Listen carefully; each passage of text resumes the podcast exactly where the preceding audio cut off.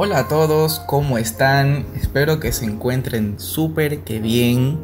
Como pueden ver, este es el primer episodio de mi nueva lista de reproducción podcast con el pollo.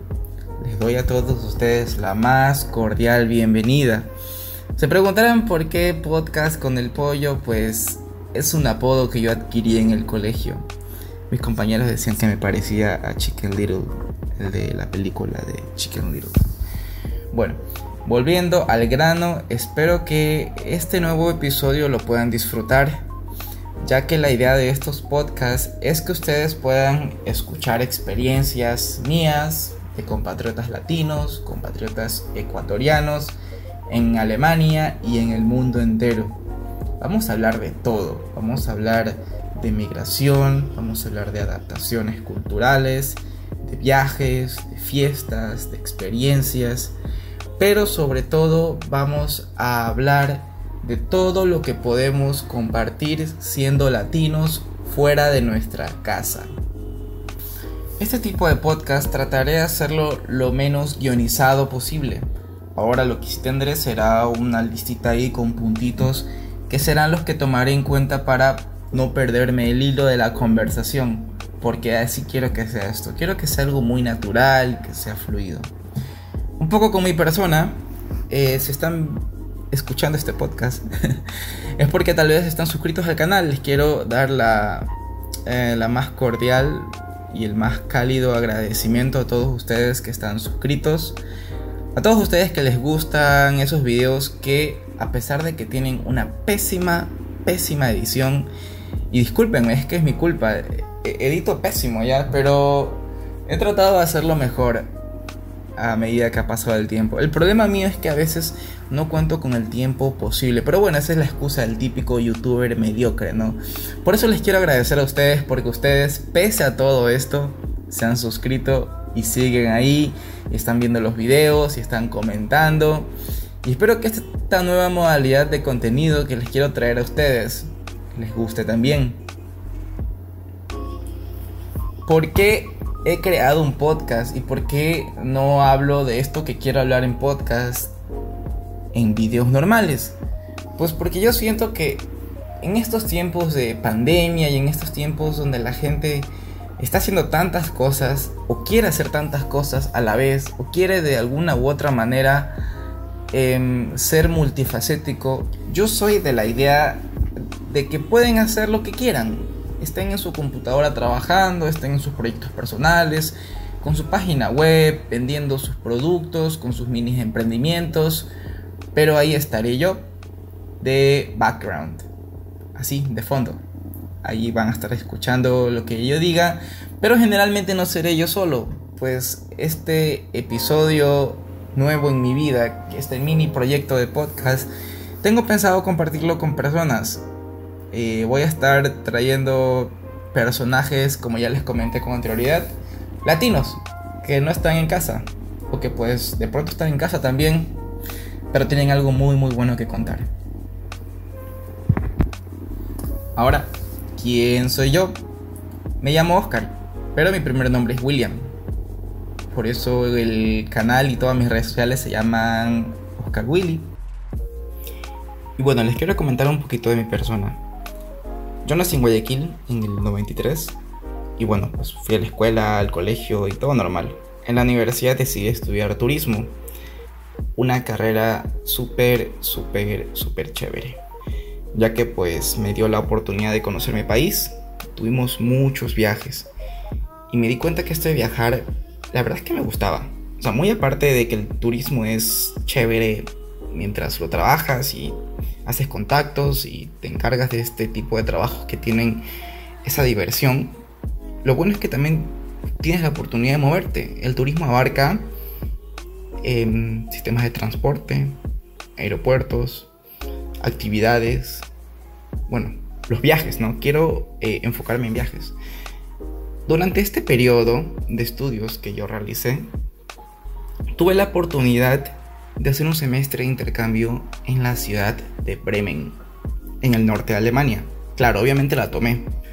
Era, pues, tenía una beca ofertada era por un semestre. Y, y en cuanto a requisitos, pues les cuento que estuvo bien fácil. Porque nada más la universidad me pedía algún diploma que especifique que yo haya estudiado inglés para que ellos luego me hagan una aceptación, una carta formal para el semestre de intercambio, el semestre de, de verano. Créanme, créanme, créanme que hasta el día de hoy ha sido una experiencia enorme, gigante. Ha sido un choque cultural tremendo. Desde el momento en el que me trepé en un avión y viajé por varias largas horas y llegué a otro aeropuerto donde estaba todo escrito en otro idioma, donde la gente hablaba otro idioma. Yo salgo y, me tocaba hacer uso de un sistema de transporte que no había visto en mi vida, donde me tocaba comunicarme en un país en inglés y en este país la lengua inglesa no era una lengua oficial. Pero como no tenía de otra, pues me tocaba comunicarme en inglés con todo el mundo. Y pues se van dando cuenta ya de los desafíos. Yo llegando a Bremen, pues me encuentro con un grupo de estudiantes que estaba en las mismas que yo. Esto hizo una experiencia increíble porque era gente de todo el mundo. La universidad tenía una planificación de eventos con los estudiantes, o sea, con nosotros y fue una experiencia muy, muy grata. Em, tocando el tema de estudios, como yo ya estaba casi que egresado acá en Ecuador con mis materias, yo lo que fui a hacer a Alemania fue nada. Me inscribí en un curso del idioma y tomé un par de materias electivas, algo de intercultural management y otra cosita como de communication, súper fácil. O sea, yo a Alemania, estos seis meses que fui, no fui a estudiar, pero para nada. Yo fui a, pues, a viajar, a conocer, a disfrutar, a, ver cómo estaba afuera. y el comentario personal que yo tengo que decir, ahora que estoy grabando este podcast, les cuento que tengo en mi cabeza tantos recuerdos. Lo único que les puedo decir es, chicos, cada que tengan la oportunidad, viajen. Viajen porque lo que ustedes hacen en casa, los otros que están en otros lados pues lo hacen. Y esa adaptación de actividades que otros hacen y ustedes no, es lo increíble. Idiomas, costumbres. Bueno, volviendo al tema de mi semestre de intercambio. Eh, ya les había dicho que estuvo muy, muy chévere. Se estuvo re cool. Terminó como cualquier cosa en esta vida y me tuve que regresar a Ecuador. Pero dije, pues yo volveré no sabía si iba a volver a Alemania, pero yo quería seguir con, esta emoción andante que no se detenía de viajar y conocer. Efectivamente, yo sabía que volvería a salir de mi país, pero que tenía que hacer un par de cosas antes. Como terminar mi carrera, por ejemplo. yo al haberme ido de semestre en intercambio, pues tenía que volver a mi universidad de origen y terminar mi carrera. Y en este entretiempo, pues encontré un trabajo, me gustó, me quedé, me quedé mucho tiempo, estuve como algo más de dos años y cuando yo ya tenía un año y medio en el trabajo me di cuenta de que yo había hecho esta promesa a mí mismo de que quería salir nuevamente. Así que yo dije, bueno, ya tengo la experiencia laboral, porque les cuento que hoy en día para tú aplicar un máster universitario, te piden que tengas cierta experiencia laboral, uno o dos años, no mucho. Pero ya me visualizaba y me veía haciéndolo, ¿no? Saliendo nuevamente. Lo que yo hice fue googlear. Como todo terrestre hoy en día, googlear, googlear y googlear y ver qué salía. Y en todo esto pues sabía que tenía que encontrar una universidad que me aceptase, Sabía que con esta aceptación tenía que pedir un visado y sabía que con el visado tenía que irme a cualquiera que sea el país. Eh, tuve un par de países en mente, estuvo Reino Unido, em, pensé en España en su momento, pero al fin y al cabo pues luego me quedé con Alemania por, por tantas bondades que, he encontrado acá y que pues uno lo encuentra a la vista, en internet está a la vista. Uno se pone a ver, googleando, ¿no? Beneficios de estudiar en Alemania. Y uno encuentra ahí 10, 20, 30. Y todos ellos suenan ok, suenan bien. El más atractivo, el más atractivo era pues, el estudio es gratuito. ay, el estudio es gratuito, Dios mío. A ver. Em, bueno, lo que yo hice fue luego decirme por alguna universidad acá en Alemania. Y en el momento en el que tú te decides por una, dos o tres universidades, tú tienes que fijarte en cumplir con los requisitos para que esta universidad te acepte. Bueno, en mi caso, pues lo hice, ¿no? Me fijé en los requisitos y allí iba descartando porque me daba cuenta de que habían universidades que me pedían unos requisitos que yo no tenía ni que iba a tener ni que iba a completar en términos del idioma, por ejemplo el inglés, ¿ya? Te pedían un puntaje alto en el IELTS, alto en el TOEFL y yo decía, pues bueno, no lo tengo, no lo tendré o de pronto Em, pero bueno, saben que buscando y buscando no encuentra, pues ahí algo, algo se encontró y a algo se aplicó. Y ese tipo de aplicación eh, me daba un poco de, de, risa porque uno tenía que reunir tantos documentos, sacarles copia. Em, y uno como necesita esa aceptación, uno tiene que mandar todo lo que más sea posible, pero a su vez mientras más grande es el paquete que tengas que enviar, más te va a costar enviarlo, ¿no? Y es enviar un sobre Manila a otro país y que luego le llegue al otro país, que le llegue a la oficina de admisiones, para que luego pues te digan por un email que usted ha sido aceptado.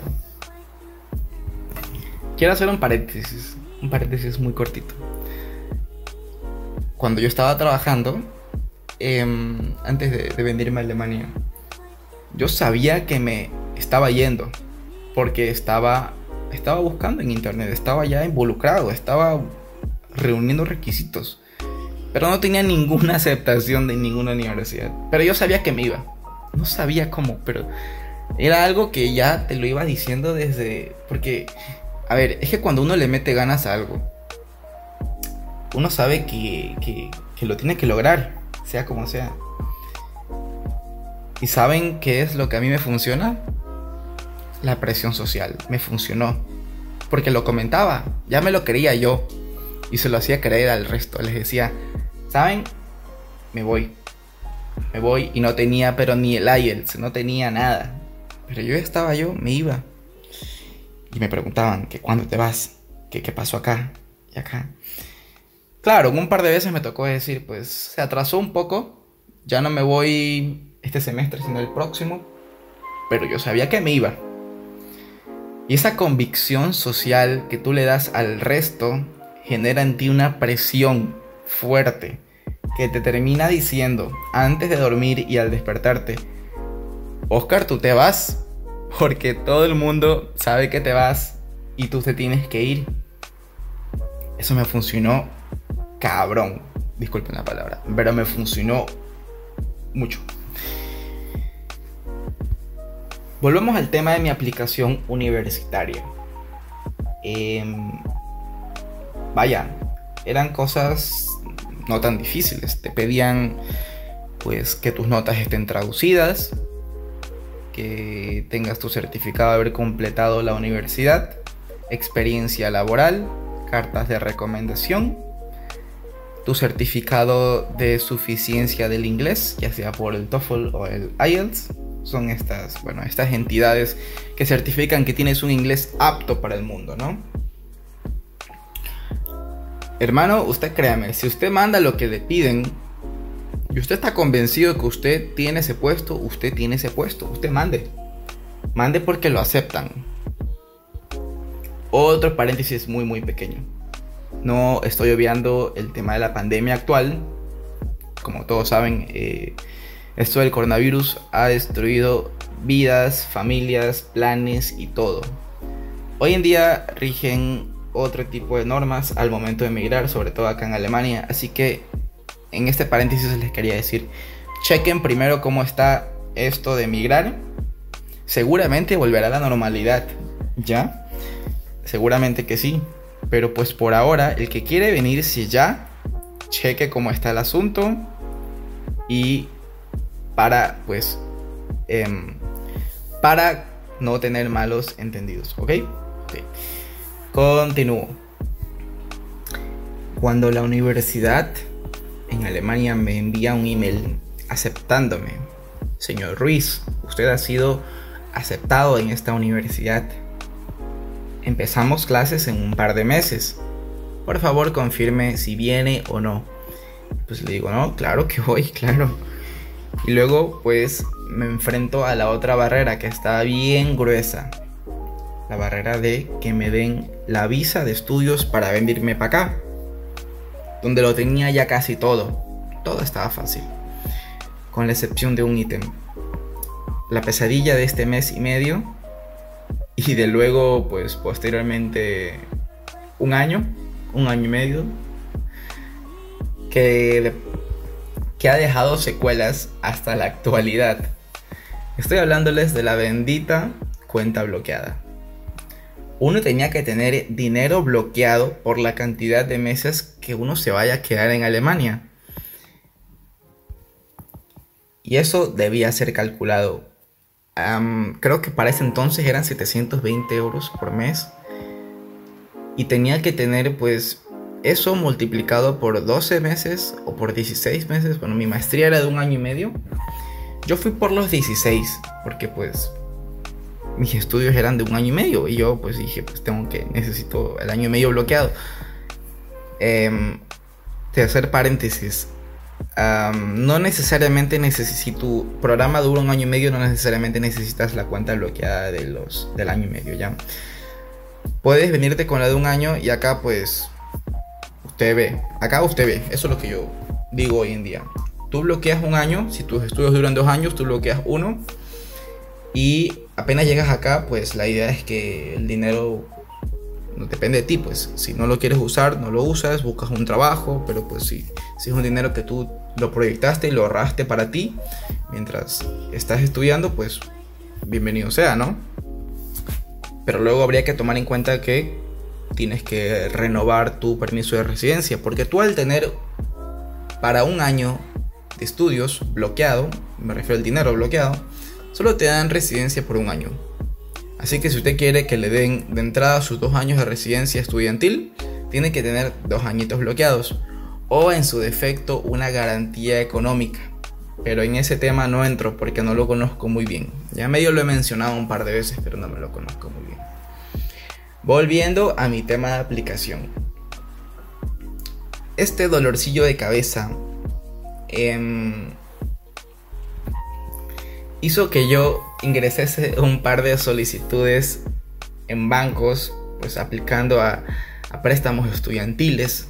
Yo sabía que dinero que me prestasen, dinero que yo lo tendría ahí y que yo acá venía con toda a trabajar y a estudiar al mismo tiempo y a salir adelante, a como pinte. Lamentablemente fueron nos, puros nos, nos y nos. Eh, llegó un momento donde saliendo de la entidad financiera, pues yo miro arriba y digo, pues ¿será que no me tengo que ir? ¿Será que, estoy haciendo las cosas muy forzadas y que eso no es para mí? Y en ese momento, casi entrando al quebrantamiento, digo, pues bueno, hoy lo pensaré, mañana también, y vamos a ver qué pasa bueno, mis familiares viendo que yo estaba tratando de hacer las cosas por mi propia cuenta y, que, y que las puertas seguían cerradas, pues ellos se ofrecieron muy gentilmente a ayudarme. Y en este caso, bueno, hago otro paréntesis, ya, ya me está gustando hacer paréntesis, parece. Eh, déjense ayudar, ¿saben? Sus familiares quieren lo mejor para ustedes. Y si ustedes quieren algo con mucho ahínco y ellos quieren ayudarles, déjense ayudar. Eh, déjense ayudar por su mamá, su papá, por ambos, tíos, tías, prestadito, qué sé yo, luego le doy. Que ellos lo harán de todo corazón porque saben que usted, amigo, amiga latina, quiere salir y quiere ser alguien más, quiere ser alguien preparado, quieres salir por experiencias, conocer el mundo. Lo hermoso de nuestra comunidad latina es que tenemos estos padres que siempre dicen, pues queremos que nuestros hijos tengan lo que yo no tuve. Y, y en este paréntesis, pues les quería decir, eh, déjense ayudar, déjense ayudar porque yo lo hice, me dejé ayudar, volviendo ahorita retomando el tema de la aplicación. Y pues un cachito por aquí, un cachito por acá, hasta completar la cuenta, la bendita cuenta bloqueada. Y bueno, ya con la cuenta bloqueada y el papel que decía que yo tenía este dinero bloqueado, em, me acerqué a, a la embajada, al consulado alemán en Quito y apliqué para mi visado de estudios. La verdad que fue una cita rápida, sin mucho problema hubieron un par de cositas que yo tuve que dar en mi solicitud que no estaban implícitas en los requisitos que se necesitaba. Como por ejemplo, si en el caso que tú eres aceptado para un programa en inglés, lleva tu documento que certifique que hablas inglés. Así no te lo pidan, llévalo. Lleva una copia también, dos. Eh, como yo ya estuve en Alemania, yo sabía que la vez anterior en Bremen me hicieron ahí un problemilla por no tener un seguro médico, que luego y el ítem de tener un seguro médico no está mencionado, tampoco no te dicen, ya consigas el seguro médico también. Entonces, como no lo tenía, entonces eso sí fue un, algún inconveniente de, de tiempo. Yo como ya me lo conocía, yo ya fui directo, con el mismo seguro médico que tenía mientras estuve en Alemania. Eh, cinco años atrás en Bremen, ¿no? Pero bueno, Pasó el tiempo y la aceptación eh, de mi petición a la visa llegó en menos de un mes. Con mi pasaporte sellado, lo tuve que retirar en Guayaquil sin ningún problema. Y con el mismo, pues ya me estaría despidiendo, poniéndole fecha final a este logro, a este suceso de salir de mi país y a venirme a Alemania por, por temas de estudio, ¿no? Y bueno, Iba pasando el tiempo, me iba reuniendo con amigos, haciendo minis despedidas. Bueno chicos, me voy. Chicos, me voy. Por acá también, hola, me voy. Ey, la despedida del pollo. Fiestita por aquí, fiestita por acá. Hasta que ya pues, ya me tenía que ir. Y me embarqué en el avión. Iba pensando en todo lo que había vivido en Bremen hace 5 o 6 años. Y digo, bueno, esto se tiene que repetir, pero por dos. Eh, oh sorpresa, yo llegaba a un mundo totalmente distinto. Llegaba al estado de Baviera, ¿ya? Y no a Múnich, no a Nürnberg, no a ciudades grandes. Estaba llegando, ojo, estaba llegando a un pueblo, a una ciudad pequeña, con mis dos maletas grandes, Aparte traje mi instrumento favorito que es el cajón peruano, cajón flamenco peruano. Em, y aparte mi laptop, o sea, mis dos maletas, mi cajón y mi laptop. Y tuve que hacer dos trasbordos de tren desde Múnich para llegar a la ciudad donde yo ya tenía mi departamento. Y en este momento, ¿se acuerdan cuando les dije que yo tuve cultural shock llegando a Bremen? Y yo dije, bueno, llegaré nuevamente a Alemania y no tendré cultural shock porque ya me lo conozco. O oh, sorpresa, vuelvo a tener cultural shock porque tengo algo frente a mí totalmente distinto. Llegaba a una parada, como una parada de tren, un establo, un poco alejado de todo, a una ciudad pequeña con, dice Wikipedia, 10.000 habitantes aproximadamente. con tanto equipaje, yo era de la idea de tomar un taxi, luego que debía, yo pensaba que el taxi debía estar esperando por mí o que debía estar en las afueras de la estación principal de tren y que me lleve a mi casita. Pues no pasó nada ni nadie, como por una hora. Luego, haciendo del dedo, un señor muy amable me llevó a mi departamento. Pero se dan cuenta, o sea, se están fijando en la magnitud de, de, de esto. Pero bueno, déjenme decirles que toda esta experiencia que yo he vivido la he llamado Alemania 2.0. porque ya no es Alemania 1.0 que tuve, una Alemania lleno de internacionalidad, lleno de inglés, lleno de facilidades. Esto es Alemania 2.0. Esto es el pueblo, esto es la cultura, esto es ciudades pequeñas donde uno más ve ancianos que jóvenes, donde uno aprecia más la cultura, donde uno encuentra más gastronomía, donde uno ni siquiera encuentra el idioma alemán, sino que el dialecto más fuerte que Alemania puede tener. Esto es Alemania 2.0, señores. Pero bueno, la parte que sí me conocía y lo mejorcito de esto es que no estaba solo, que así como yo, habían varios, varios, varios, como 50 aproximadamente. La, experiencia internacional se repetía, pero a una escala totalmente distinta. Había mucha gente del Medio Oriente, de India, Bangladesh, había mucha gente de África, habían asiáticos y había muy, muy pocos latinos. Eran contados con los dedos de la mano.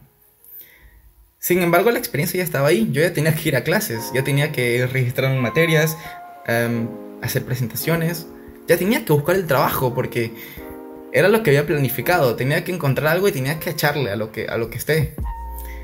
Y bueno, en todo este trajín de, de sacarla a como pinte, fui encontrando gente increíble, la verdad. Oportunidades buenas, pero distintas, que no me las había esperado jamás. Encontré el trabajo, sí. Encontré amigos, encontré actividades. Me registré en cositas, en actividades, pude salir, viajar un poco. No tanto, pero sí. Le tuve que hacer pecho a los exámenes, a los research papers, investigaciones, escribir 10, 20 páginas presentaciones, salir a exponer en frente de tus compañeros, en frente de profesores. Y era una vida con un lado que me recordaba mucho a las cosas que uno ve en televisión, ¿no? Em, movilizarse en bicicleta hasta el campus y volver. El sistema de transporte era muy nada que ver con lo que el, el sistema que yo ya había vivido en Bremen. Habían buses como dos o tres por día que nunca tomé uno ya, pues me movilizaba en tren que se movía de pueblo en pueblo. Eh, volviendo al tema académico, eh, me hice amigo de mis de los colegas latinos, pues chévere, pasamos, la pasé bien, les cuento que la pasé súper bien, pero súper distinto. Ahora este siguiente paréntesis para decirles que lo distinto no es ni malo ni bueno, es distinto. Y me estaba olvidando que lo distinto es la virtud del viaje. Si uno viaja es para ver pues lo distinto. El problema conmigo en ese entonces y en este shock cultural que tuve de dos o tres semanas era que yo ya tenía las expectativas de llegar a algo que ya sabía cómo iba a estar. Gracias a Dios me dio la vida algo distinto. Y fue donde toqué tierra y dije, pues esto es el viajar, ¿no? Fueron, hasta el día de hoy, han sido dos años y medio. Obviando un poco lo del corona antes de que venga todo esto. Acá, en el sur de Bavaria,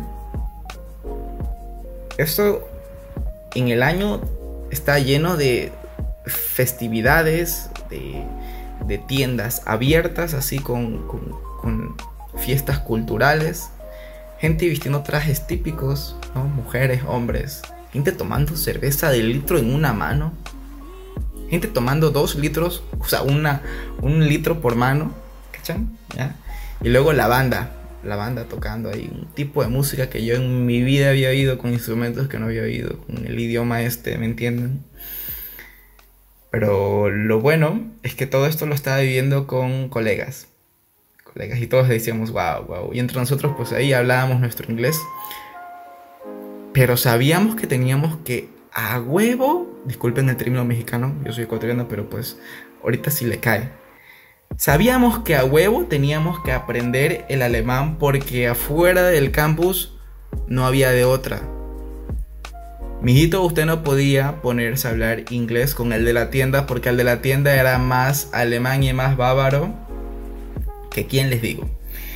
Y entonces el inglés no era una opción, uno tenía que aprender. Nos forzamos, yo y mis compañeros. Lo mismo para conseguir un trabajo. No había trabajo que te diga, pues bueno, si sabes inglés, vente, que igual se te necesita. No. uno tenía que comunicarse en alemán porque lamentablemente así es en ciudades pequeñas. Y así pasó. Pues así tuve que hacerlo yo y mis compañeros.